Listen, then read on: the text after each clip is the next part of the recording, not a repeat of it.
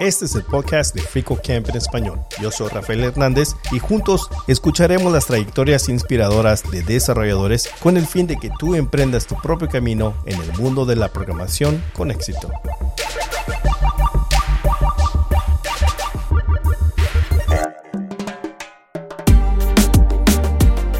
El no abrumarse y tratar de estructurarse, bueno, ¿Qué quiero hacer para front? Bueno, HTML, CSS JavaScript. Ok, me consigo un recurso que, esté bueno y me ato a ese recurso. Obviamente puedo ir a, ver un video u otro, pero tratar de no abarcar muchas cosas a la vez porque te, terminas abrumando. Y así con cualquier área, ¿no? Con backend, eh, QA, DevOps, eh, da igual, es lo mismo.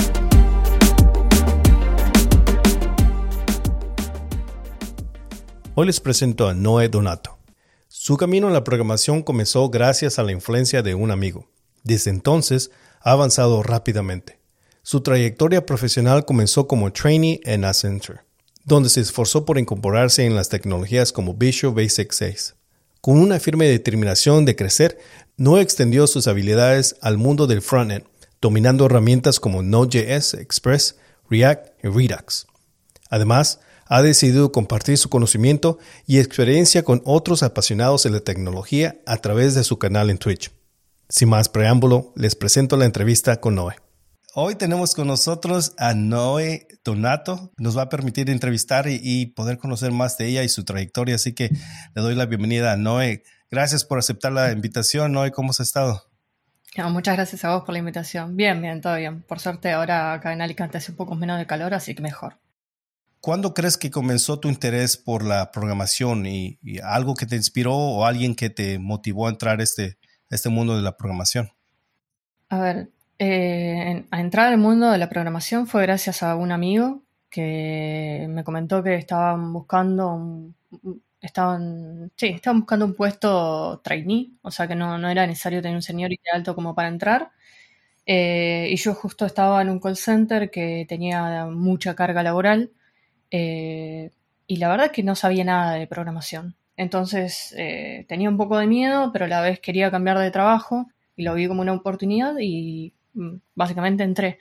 Pero desde muy chica eh, siempre tuve mucha curiosidad con las computadoras. Siempre. Entonces, o, las desarmaba, las armaba, las rompía, hacía de todo. Nunca llegué a estar cerca de la programación, pero bueno, ahí, arrancó todo gracias a, mi amigo que, me ofreció este puesto de trabajo, digamos. Entonces, antes de entrar a este puesto de trainee, ¿qué estabas haciendo y por, qué querías salir de ese, trabajo? Estaba, estaba, trabajando en un call center. Eh, de hecho, yo al call center entré para el área de ventas. Hacía ventas para, para acá, para España, desde Argentina. Eh, las vueltas de la vida. Y en el mismo call center en un momento se despejó un, puesto en la parte de IT. a mí siempre me gustaron las computadoras, no es que era súper, que sabía, estaba envuelta en, no sé, redes y mil cosas más, pero lo comenté y me dieron el puesto, así que el call center este tenía tres, eh, tres edificios, digamos, con, gente que por suerte quedaban cerca de mi casa, así que iba y venía, que a ver el, audio de esto, el mouse, que la compu, que no esto no funciona tal cosa, eh, manejar diferentes proveedores de internet y demás. Eh, estuvo bueno como experiencia, pero era demasiada carga horaria y eso. Usualmente esos son los, ese es el problema con el call centers, que son eh, las, las horas, que no son las, las mejores son las mejores para aquellos que están llamando, pero no para aquellos que están recibiendo y dando las, las respuestas o las soluciones a los problemas. Sí. Ahora, vayamos al training. Eso pude ver que trabajaste en Accenture sí. por ocho años. Sí, casi nueve, sí. Ajá, tu, tu, training pasó más o menos unos dos años. Uh, y especialmente lo interesante es de que tú no tenías ningún conocimiento de programación. Claro, te interesaban las computadoras. ¿Cómo fue eso, esa experiencia aprendiendo a programar? No solamente como alguien que puede aprender en la escuela o puede aprender por su cuenta, pero en este caso, eh, en entrenamiento, tal vez, eh, pairing con alguien más. ¿Cómo fue esa experiencia para ti? Sí, eh, básicamente los primeros meses estuve, eh, creo que fueron seis, de hecho, como trainee, y estuve al lado de un compañero que resolvía um, incidentes. ¿sí? Eh, en Accenture trabajamos, si bien era, trabajamos, en Accenture trabajamos terciarizado para el Banco Galicia en ese entonces. Y era básicamente darle soporte a los oficiales de las distintas sucursales del banco. Así que recibíamos un incidente, eh, analizábamos qué era lo que estaba pasando y si se le podía dar una respuesta rápida se le daba y si no, mm. Había que verificar en el código y demás, que en ese momento era Visual Basic 6. Bueno, iba, a preguntar con respecto, porque sí leí y, pude oír algunas entrevistas de que ah, si te dieran otro puesto con, Visual Basic 6, no lo tomarías. Ah, entonces, tomando esta esta, este lenguaje de programación que creo todavía existe. ¿Cuáles fueron los, desafíos que tú puedes decir que, te recalcan esa etapa? Lo más difícil que te tomó eh, aprender programación en estos dos años. Eh, yo creo que el, lenguaje en sí, a ver, em, eran aplicaciones de escritorio. Eh, lo bueno que tenía Visual Basic 6 en comparación de otros IDEs que obviamente ahora están mucho más avanzados y demás, en su momento era que dentro de todo el IDE era bastante fácil de manejar. Eh, entonces era cuestión de aprender el lenguaje en sí, o sea, programación orientada a objetos, eh, no sé, pero lo más difícil creo que es lo, mismo que le pasa a todos apenas empiezan a arrancar, o sea, tratar de entender lo que es la lógica, eh, en este caso también dónde estaba cada cosa en el IDE para poder cambiar un texto dentro de un, de un input eh, en el formulario eh, y ese tipo de cosas. ¿Algún momento esos, en esos dos años tal vez dudaste de la decisión, porque para entrar a una programación que digamos como Visual, uh, Visual Base 6 puede ser muy difícil para alguien que realmente está solamente entrando y no, se, ni no tiene concepto, nada de concepto de programación. Al menos eso es lo que me imagino, que es muy difícil. Sí, sí, totalmente. Eh, de hecho, mi amigo lo que hizo fue darme un libro para que lo lea. No recuerdo el nombre ahora.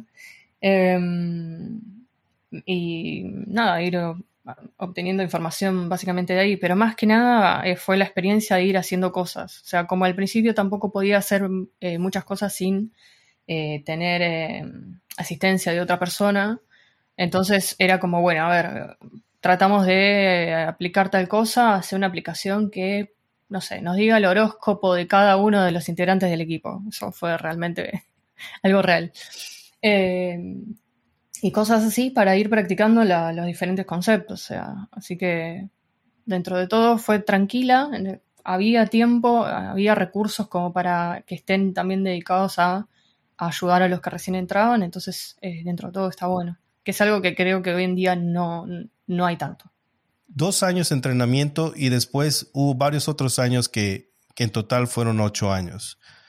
Y en ese transcurso, eh, puedo ver de que, y lo escuché también en una entrevista, de que empezaste tú a buscar maneras de poder involucrarte más en el front-end. No, en realidad no es que fueron dos años de entrenamiento, sino más bien que, eh, por ejemplo, a los seis meses de estar ahí, pasé de trainee creo que en ese momento había un nivel que se llamaba asistente. Em, y también seguía trabajando con Visual Basic y habré trabajado con esa tecnología unos cinco años. Y tardé eh, al, no, al no estar como consciente de lo que es el mercado tech y demás, como que tardé, siento que tardé mucho en darme cuenta que tenía que salir de esa tecnología en el caso de que realmente quisiera buscar otro trabajo, porque había otras empresas que trabajaban con otras tecnologías que no tenían nada que ver, eran súper, o sea, en ese momento eran más avanzadas que, que Visual Basic y lo que hice fue eh, plantearlo a, mi, a, mi, jefe y decir, bueno, mira, yo me, gusta esto, agradezco un montón, pero necesito cambiar tecnología porque si no, el día de mañana que quiera salir a buscar eh, otro trabajo, eh, no voy a poder. Porque voy a estar totalmente fuera del mercado. Y así fue como eh, hice un cambio interno, digamos, en la misma empresa, un cambio interno para cambiar a eh, .NET, por ejemplo. Ah, entonces, se entiende de que el, tu mundo realmente era solamente lo que la compañía hacía. Eso era lo que tú sabías de la tecnología. Entonces, ¿cómo fue tu experiencia cuando empiezas a descubrir que hay algo más que Visual Base 6 y todas las otras herramientas que usas en ese, en ese momento? Eh, te empiezas a alusionar, em, después de, esos cinco años que mencionas, empiezas a trabajar con JavaScript. ¿cómo, fue esa experiencia? ¿Empezaste tú a, por curiosidad, ver qué otras tecnologías, otras frameworks ah, había afuera? Sí, a ver, en esos cinco años también no solo trabajé con Visual Basic, sino también trabajé un poco con SQL, eh, con herramientas que no tienen que ver en sí con programación, eh, para todo lo que es helpdesk y demás. Em, pero sí, yo creo que una vez que me di cuenta de eso fue ver qué otras tecnologías había y al puesto que podía llegar a, ir, empezar a empaparme de esa nueva tecnología para poder estar un poco más a punto a la hora de, cambiar. Pero como siempre fue dentro de todo bastante relajado en ese sentido, sin, más bien era como que te daban el espacio para, bueno, empezar a aprender esto y, vamos viendo y, siempre fue como eh, al menos en el equipo siempre fue así de bueno, de, te apoyamos en tal cosa, aprender y demás. Y creo que fue en esos momentos que estabas buscando eh, aprender otras tecnologías o moverte más al frontend, ah, que te participaste en este programa que se llama ADA, eh, que es para empoderar mujeres ah, a través de la tecnología. ¿Puedes hablar un poquito más de ADA y ¿Y cómo descubriste este, este programa? Sí, eh, eso fue después de haber salido de Accenture, la verdad. Eh, habrán sido al año de salir o al año, dos años creo, más o menos. Eh, lo conocí por Twitter y nada, simplemente me pareció ocupada la idea de, de, aprender front o seguir aprendiendo front en realidad porque yo ya me venía más o menos eh, manejando con pequeñas cosas en frontend, eh, HTML, CSS y JavaScript, no mucho más que eso. Y en nada tenían un currículum que era, bueno, las mismas tecnologías, más un poco de Node y creo que Express. Eh, bueno, y React. Em, a ver, eh, es una empresa que se dedica básicamente a empoderar mujeres y los, los cursos son solamente para mujeres. ¿sí? Como, para que se sientan contenidas y demás. Em, eh, la profesora que nos tocó fue bastante buena, por suerte, eh, muy, muy, muy crack. Eh, la empresa en su momento como que recién estaba creciendo, así que tenía, tuvo ahí un, par de falencias que, fueron corrigiendo. pero como experiencia estuvo bueno, la verdad que me llevé amigas de ahí, así que bastante, contenta al respecto de eso. En el momento que tú empezaste o que empezaste a trabajar ese tiempo, ¿había más mujeres o, ah, trabajando o era inusual, digamos, que hubiera mujeres en especialmente lo que es programación, ya sea backend o frontend? Eh, cuando yo empecé a trabajar, eh, creo que habría cinco mujeres en un, en un piso de, no sé, 150, 200 hombres, ni idea. O sea que tampoco éramos muchos.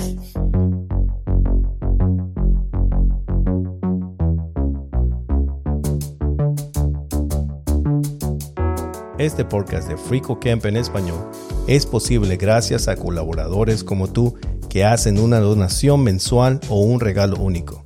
Tú también puedes unirte yendo a fricocamp.org barra inclinada donate y escribiéndote con una donación mensual de 5 dólares o un regalo único. Tu apoyo siempre es apreciado. Juntos con FricoCamp proporcionaremos recursos educativos de programación de forma gratuita.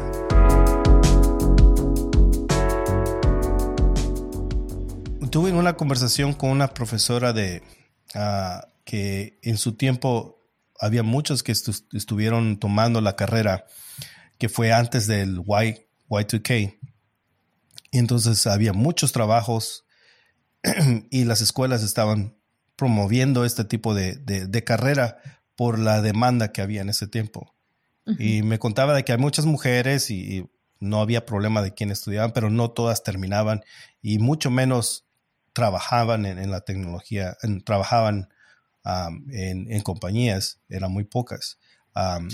Pero en ese tiempo no había un estigma o, sea, un, una idea errónea de que el, programador era aquel con, con lentes, el, eh, que se la pasaba solamente programando en su, en, en su cuarto.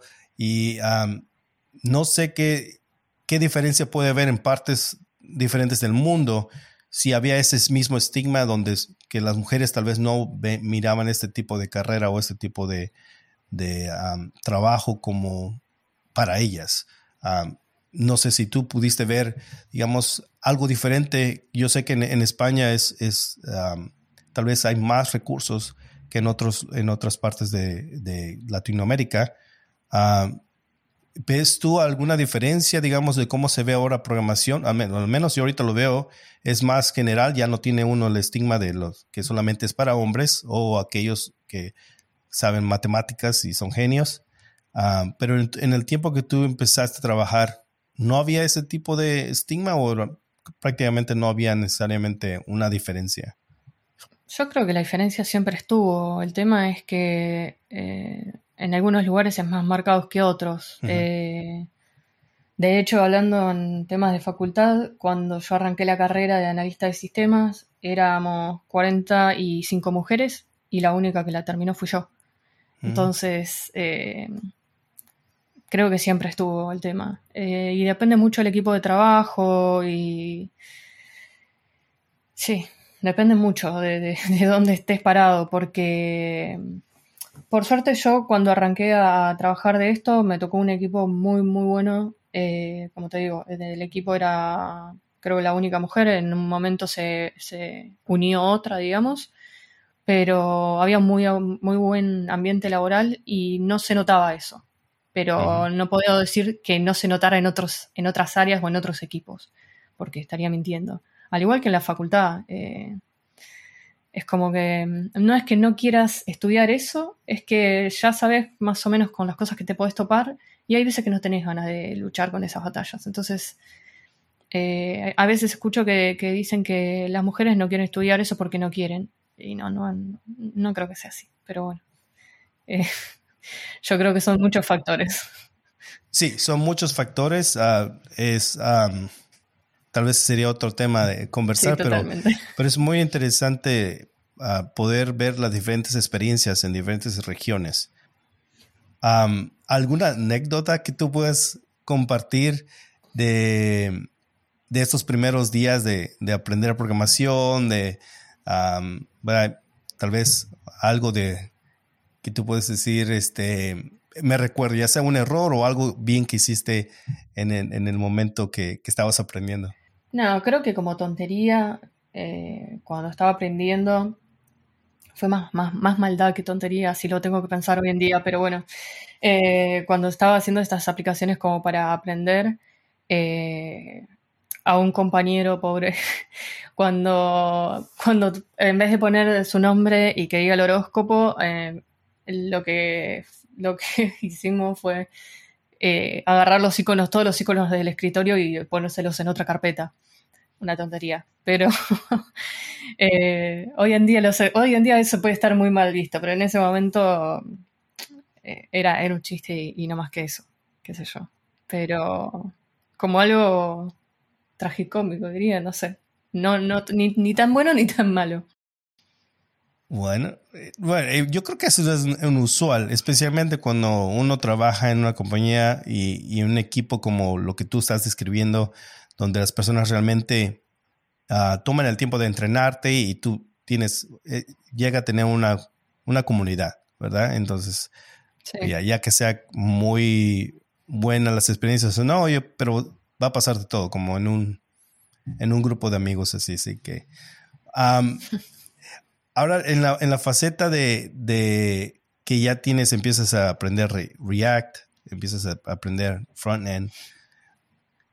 en algún momento, ahorita todavía no hemos hablado cuando llega, cuando dices tú, ok, amo la programación, realmente eso es para mí, porque siento que entraste al mundo de la programación tal vez por curiosidad y aparte también porque te ofrecieron esta oportunidad que pues, es fascinante y eh, poder tener a alguien que te esté entrenando y entrar a, digamos, prácticamente eso fue tu, tu trayectoria, ocho años.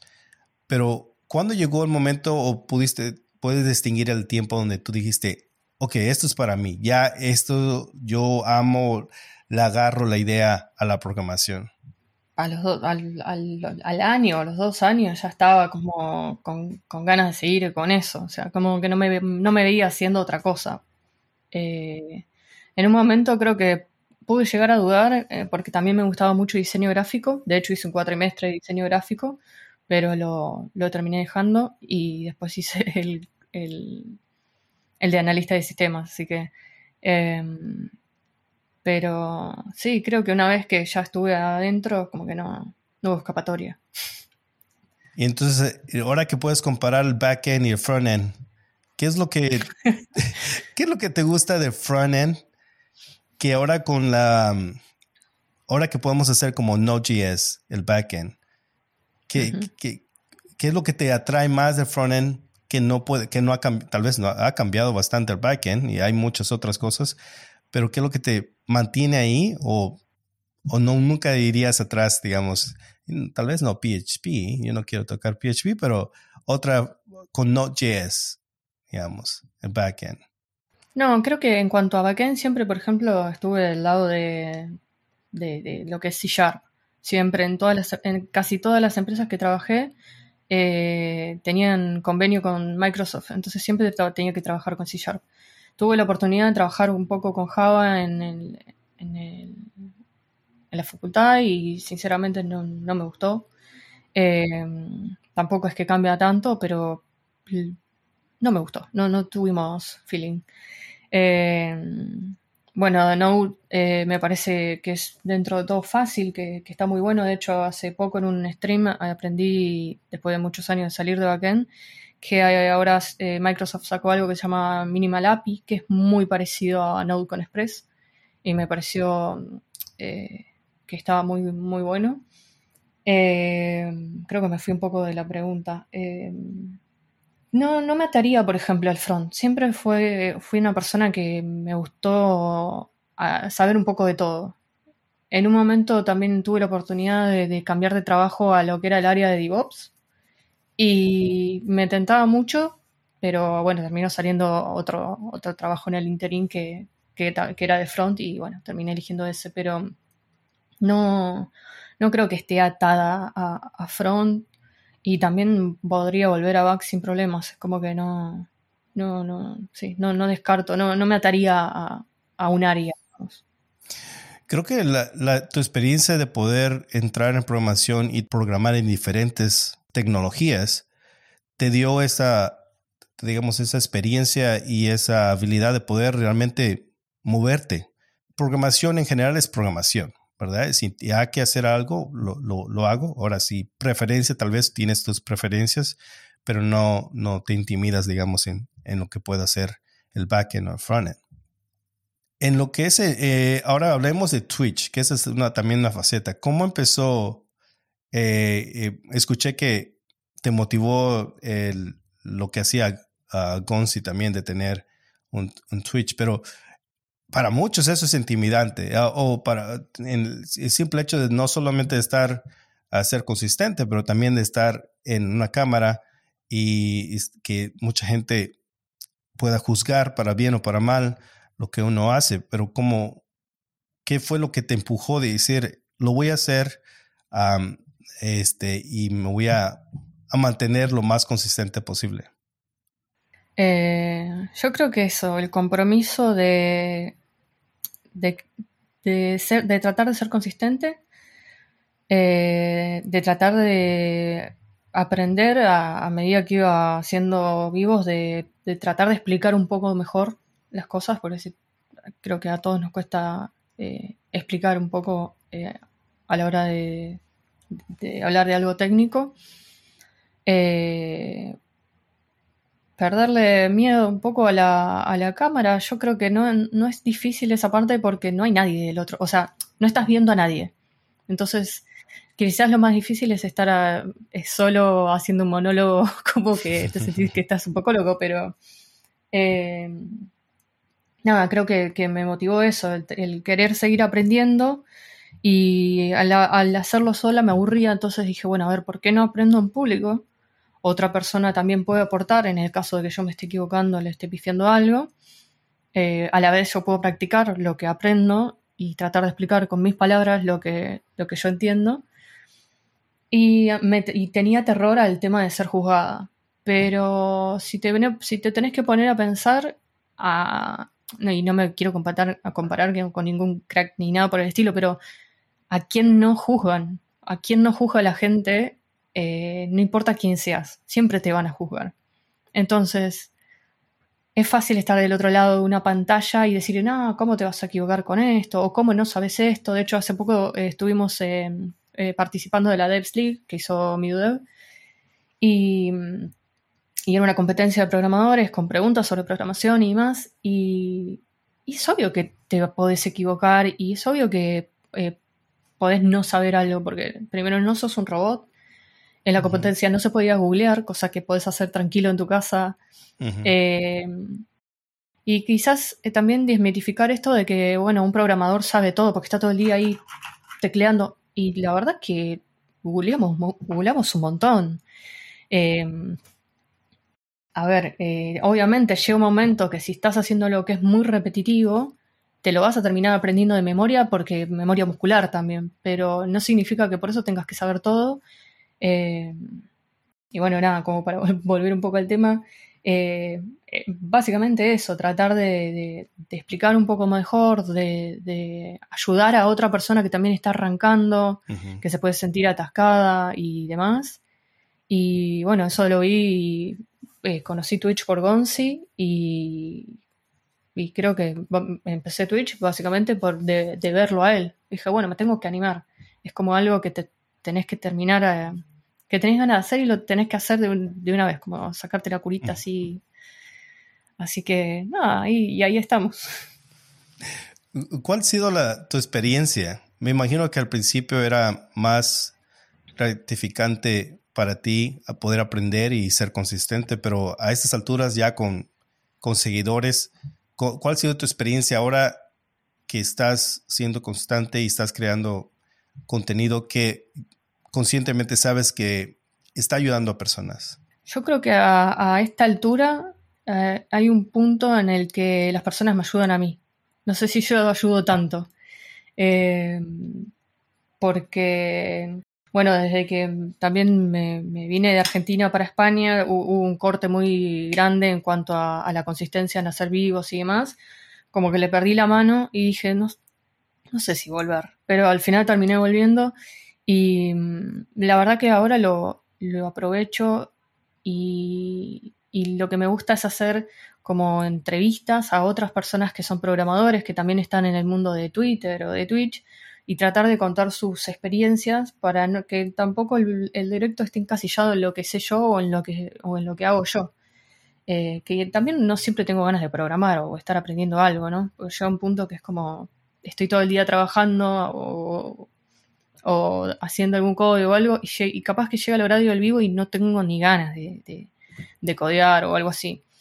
Eh, entonces hay veces que directamente charlamos y nos podemos hablar de lo que le pasa a la gente, y creo que eso es muy importante, tratar de escuchar a los que recién arrancan y también escuchar la experiencia de los demás, como para que, que todo el mundo se, se, nutra de eso, ¿no?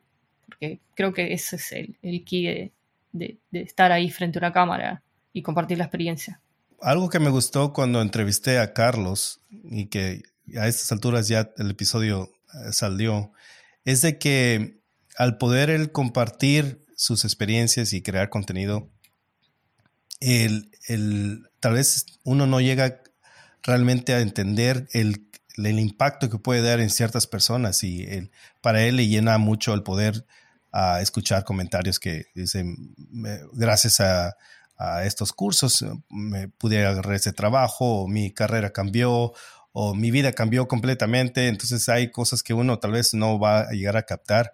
Y me imagino que también tú tienes, has tenido esa experiencia, no has tenido tal vez un mensaje, ¿verdad? Eh, o dos o tres o muchos donde puedas tú realmente ver que lo que uno está haciendo, lo que las horas que te tomó hacer ese, ese curso o el día que tal vez no, no querías hacer un stream y, y lo hiciste, pudo hacer este, de impacto a alguien. Entonces, uh, Creo que eso es eh, algo, es algo que, se, que no se llega a ver al principio, pero con el tiempo, especialmente con ah, la consistencia, uno lo puede ver y que creo que lo, compartes. Algo que me gustó y que mencionaste, especialmente lo de, yo pude ver algunos de los videos de, de Dev Leagues. Eh, lo que me gusta mucho es el convivio que tienen entre ustedes eh, y que es, es, es, muy ameno y yo soy nuevo en el sentido de poder ver, digamos, el mundo de la programación español y que a través de lo que estoy, eh, ah, estoy entrevistando a varios del, del, del, de este ámbito, estoy descubriendo. Pero ¿cómo ha surgido? ¿Tú has podido ver, ha cambiado ese convivio? tal vez era diferente antes o siempre ha sido así este, este tipo de convivio donde pueden programar o tener un, una, una competencia así como Devlix. Creo que... No, yo creo que siempre fue así. Eh, puede que haya algún que otro roce porque creo que es común en, en, cualquier área. Eh, pero sí, no, no, creo que siempre fue así, tratar de ayudar a otros o o obviamente uno tiene más afinidad con una persona que con otra o cosas así en, lo normal de la vida, ¿no?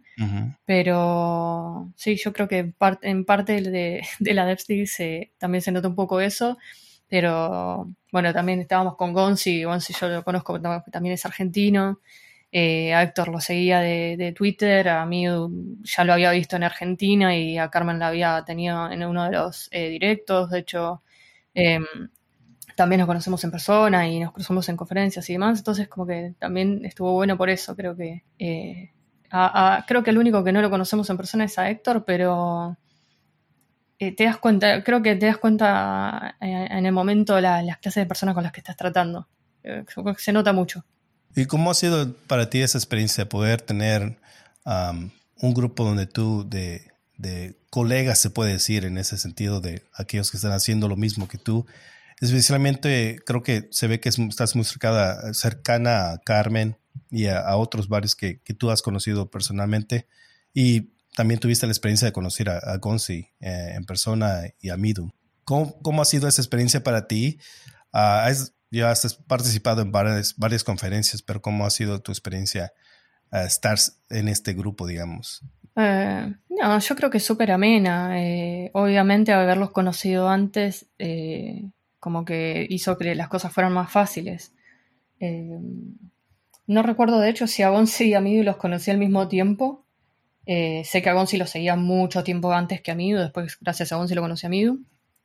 Eh, pero de hecho la primera vez que, creo que fue que lo vi a los dos, había, Gonzi había armado algo justamente porque Midu había ido para Argentina y Midu tiene muchos seguidores en la TAM. Eh, y bueno, la vez que nos fuimos al final éramos cuatro y terminamos comiendo panqueques en un lugar de cerca de donde vive Gonzi. Entonces, esa, esa anécdota, digamos, no, no me la voy a olvidar más. Eh, y, y, los dos son súper, súper excelentes personas. Entonces es, es muy fácil. Eh, se hizo muy fácil, obviamente, después la Devlik porque ya los conocía y ya había hablado con ellos anteriormente. Hola. Espero que estés disfrutando esta entrevista. Quiero aprovechar esta pausa para compartir contigo otros recursos que FricoCamp también tiene para ti en español. En nuestra publicación en español encontrarás más de 400 artículos, tutoriales y manuales traducidos que cubren conceptos fundamentales de Python, JavaScript, Java, Linux y muchos otros que te ayudarán en tu aprendizaje continuo. Pero si estás buscando videocursos completos para aprender construyendo proyectos de práctica, visita nuestro canal de FreeCodeCamp en español en YouTube. Ahí encontrarás video cursos completos que suman más de 40 horas de práctica construyendo proyectos paso a paso para aprender Python, JavaScript, React, Node.js y más. Todos los enlaces de estos recursos gratuitos y otros los encontrarás en las notas de este episodio.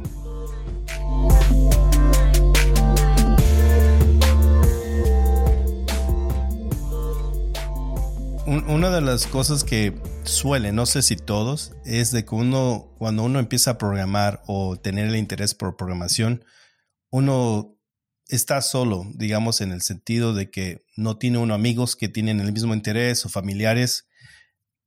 y usualmente uno tiene ese núcleo de aquellos que uno puede conversar este tipo de, de, tecnologías o poder este, realmente disfrutar la conversación, ya sea en la escuela o en este ámbito. Y me imagino que ustedes a poder conversar o, participar en streams juntos, poder tener a alguien que uno está hablando de ciertos temas, eh, eh, eh, reír, llorar o lo que sea, es, es muy ameno y no todos tienen ese tipo de experiencia y lo, lo que hay mucho es, popular ahorita es la comunidad, es donde uno puede encontrar este tipo de, de núcleo.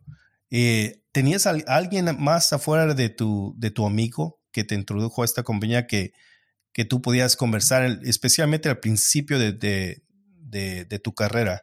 a poder, digamos, aprender o, conversar más de programación? La verdad, no. No. No, la verdad que no conocía a, nadie más que hiciera programación aparte de él. Oye, bueno, la gente que con la que me cruzaba en el trabajo, pero sí, no, no, no tenían nada que ver. Eh, tengo, una de mis mejores amigas, eh, salió, digamos, del call center, pero no, tampoco no tenía nada que ver con el tema de programación era todo bastante ajeno y alejado, así que era, estaba sola contra el universo más o menos. Algo que, tal vez quisiera conocer más de, tus planes. Yo sé que cuando vi una entrevista, cuando te hacen preguntas, ¿qué, ¿cómo te ves en cinco años? Tal vez eso no está muy, muy adelante, pero me imagino que con Twitch, ya que ya regresaste, tienes tal vez una idea más clara de lo que tú quieres hacer, o al menos eso creo, de lo que tú quieres hacer y, con la comunidad que ahora que has creado. ¿Algunos planes o algo que tú crees que, que vas a seguir haciendo diferente o vas a agregar algo diferente? No sé, planes que tengas tal vez más cortos, no cinco años, pero seis meses, un año. Em, no, sinceramente no. A ver, eh, em, en cuanto a los eh, directos, creo que siempre sale algo em, que termina diciendo la comunidad. El otro día hablamos de algo eh, que me estaba pasando a mí en el trabajo, por ejemplo, que estaba súper trabada y traté de llevar, de, de, traerlo, obviamente modificando todo para no tener problemas con el cliente y demás. Pero para contar algo como que sea real en cuanto a lo laboral, porque siempre terminamos haciendo side projects y cosas que hay veces que ni siquiera se usan, digamos. Eh, y bueno, en un caso específico y, demás, pero eh, yo creo que seguir invitando gente para tanto para tener experiencia de esa persona como para que eh, también las conozcan y, sepan que el universo tech no solamente va aquí ni frontend, de hecho, el otro día estuvimos con Charlie Automatiza, que es, es eh, Tech Lead en, lo que es testing. Eh, creo que seguir también dando un poco de visibilidad a eso, a que no, a que no solamente es front y back, que existen otras áreas y que eh, nada, que cada uno se pueda amoldar o, o, puede interesarle una u otra, una cosa u otra y va a estar bien igual. Y aparte seguir haciendo creo que lo mismo siempre, charlar con la gente, hacer algún que otro proyecto, aprender alguna tecnología nueva. Eh, creo que no, no mucho más que eso, al menos por ahora. Para, terminar, algo que he comentado mucho, y eh, especialmente porque yo estoy envuelto en lo que es a traducir los recursos de FreeCodeCamp al español. Para, ¿Qué consejos le darías a alguien digamos, ahora con los recursos que hay en español, con los contenidos que, que varios ustedes han creado como tú has creado, como Conci, uh, Carlos, como Midu, y muchos más que, que, que no, no, menciono, no necesariamente porque algunos que no conozco y que espero poder conocer. Uh, ¿Qué consejos darías en el sentido de cómo abarcar y poder empezar a aprender? este, ¿verdad? Ya sea que front-end o back-end, si tiene, ¿tú crees que tienen que tener ese, esa mentalidad de poder aprenderlo en español, que ahora tienen tal vez lo suficiente para aprenderlo, o como varios de nosotros o varios otros antes eh, tomaron este tipo de, carrera aprendiendo programación e inglés a la vez? Yo creo que el inglés en el área en el área en la que estamos es muy importante, muy importante. Si sabes inglés te abre muchísimas puertas. Em, hoy en día el área en esta área hay mucho contenido en español, que eso está bueno porque no todas las personas cuando arrancan ya saben inglés y demás y, quizás hasta te cuesta un poco más llegar a aprender algo o tardas mucho más en aprender algo cuando está en inglés eh, pero creo que eso depende mucho de cada uno. Eh, yo diría que aprender inglés es, un, es algo que deberían hacer. Eh, y después en cuanto al contenido, creo que el contenido que, que, sirva, o sea, si hay un contenido en español que es sumamente bueno y, y también está en inglés, ¿por qué no leerlo en, en, español, no? Pero sí, o sea, yo no sé, leo tanto en español como en inglés, así que creo que el, el, único consejo que podría dar sería que descubran el área al que les gustaría, en el, en el, que les gustaría estar y que de ahí no se, no se, no entren en, como en, en no sé cómo decirlo, no en el tutorial hell, sino más bien en que traten de hacerse un, camino, o sea, que, descubran, claro, que tengan algo estructurado, ¿sí? Y que no estén en 8 millones de páginas a la vez o en 8.000 cursos a la vez, sino que traten de encontrar algo que, crean que está curado, que es bueno y que lo sigan y que sigan eso. Porque si no se van a terminar abrumando porque hay mucha información. Hoy en día hay mucha información. Hay en Twitch, en YouTube, eh, en en las webs y demás. Y eso al principio te puede llegar a abrumar un montón. Entonces, creo que en, sí no importa el idioma, sino más bien eh, no abrumarse y tratar de estructurarse. Bueno, ¿qué quiero hacer para front? Bueno, HTML, CSS, JavaScript. Ok, me consigo un recurso que, esté bueno y me ato a ese recurso. Obviamente puedo ir a, ver un video u otro, pero tratar de no abarcar muchas cosas a la vez porque te, terminas abrumando. Y así con cualquier área, ¿no? Con backend, eh, QA, DevOps, eh, da igual, es lo mismo. Pero inglés hay que aprenderlo. Es... Sí. Todos tenemos diferentes experiencias y todos aprendemos diferentes y puede ser que nos tome tres meses, puede ser que nos tome seis meses o un año y claro, si encontramos un trabajo donde nos pueden entrenar, mucho mejor, pero ah, yo creo que eso es lo que ha empujado a personas a que quieren aprender de todo. Quieren, estoy haciendo, estoy aprendiendo Python y al mismo tiempo estoy, quiero aprender JavaScript para hacer algo front-end. Entonces ah, se abruman y entonces ah, programación es difícil, no es para todos, pero yo creo que tomándose el tiempo y poder ser más enfocados se pueden dar la oportunidad. no, ha sido un gusto. Ah, algo más que quieras compartir, tal vez algo que, que no te pregunté, algo que no conocen de ti, que usualmente no te preguntan. No, no quiero dejar uh, sin poder darte la oportunidad. Creo que volver a repetir eso, que si están arrancando, que, que traten de no, de no abrumarse con toda la información que hay hoy en día, eh, que e, es súper importante unirse a, alguna comunidad, eh, porque siempre hay alguien que va a estar dispuesto a ayudar, no a resolverte las cosas, ¿sí? Eso quiero que también queden claro, porque hay mucha gente que espera que se le resuelva todo un, ejercicio, por ejemplo. Y la idea de una comunidad o de ir a pedir ayuda a alguien no es que te resuelva todo, sino que te ayude a que te dé las herramientas para que puedas resolverlo. Porque al final, si alguien te lo resuelve, no aprendes nada. Entonces, eh, creo que, es importante eso, que se una a una comunidad, que haga preguntas, que eh, yo siempre digo, eh, no hay pregunta tonta, sino que el tonto que no pregunta. pero es eso, animarse, porque todos estuvimos en esa instancia de aprender.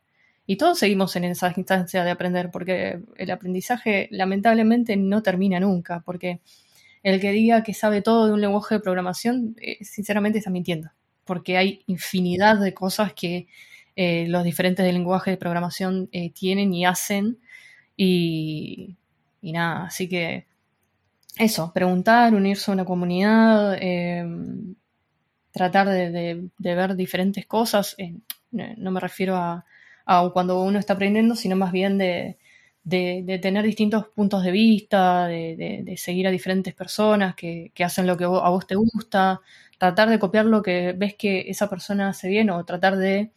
Eh, como de, rodearte de esa gente que, vos sabes que te suma y que, te va a, y que va a hacer que termines siendo también un buen programador, porque a la larga, si no te nutrís de otros programadores, eh, eh, es como difícil también poder avanzar porque no vas a tener nunca feedback.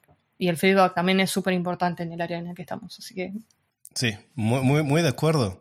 Especialmente la parte donde al preguntar eh, no es buscar la, la, solución, sino una guía. Muy, de acuerdo. Hay varios que eh, lamentablemente piensan que uno no quiere ayudarles, uh, pero les está haciendo mal si uno les da la solución. Realmente programación es uno de poder investigar, de llegar a pensar y esa es parte, eso es tal vez el... Sí, totalmente. Eso es parte de lo que uno ama de programación, de que uno eh, llega a, a, tener esa dificultad, ese, ese, ese momento donde uno no llega a entender cómo puedo solucionar eso. ¿verdad? Cuando uno se, cuando tiene un problema, y uno está lidiando con ese problema, creo que esa es, es una parte de que uno ama y odia a la vez de programación. sí, totalmente. está uno tal vez terco de quiere solucionar y cuando uno lo soluciona, entonces uno se siente como el rey, uh, pero cuando uno tiene el problema, eso es, el, eso es lo que te llega a, te vuelve a, a, a programación. Creo que ese es, eh, bueno, tú lo dijiste bien, mejor que yo lo que estoy tratando de decirlo, así que lo dejamos así. Bueno, muchas gracias a, Noé por compartir eh, su historia, su trayectoria y, su experiencia. Y gracias a todos por escuchar. Así que estén pendientes para el siguiente episodio. Gracias nuevamente. Gracias a todos por escuchar el podcast de Frico Camp en español. Si te ha resultado útil, no dejes de decírselo a tus amigos, ayudará a que más gente lo descubra. Si quieres dejarnos un review de 5 estrellas donde quiera que lo escuches, también será de gran ayuda. Gracias de nuevo y hasta la próxima.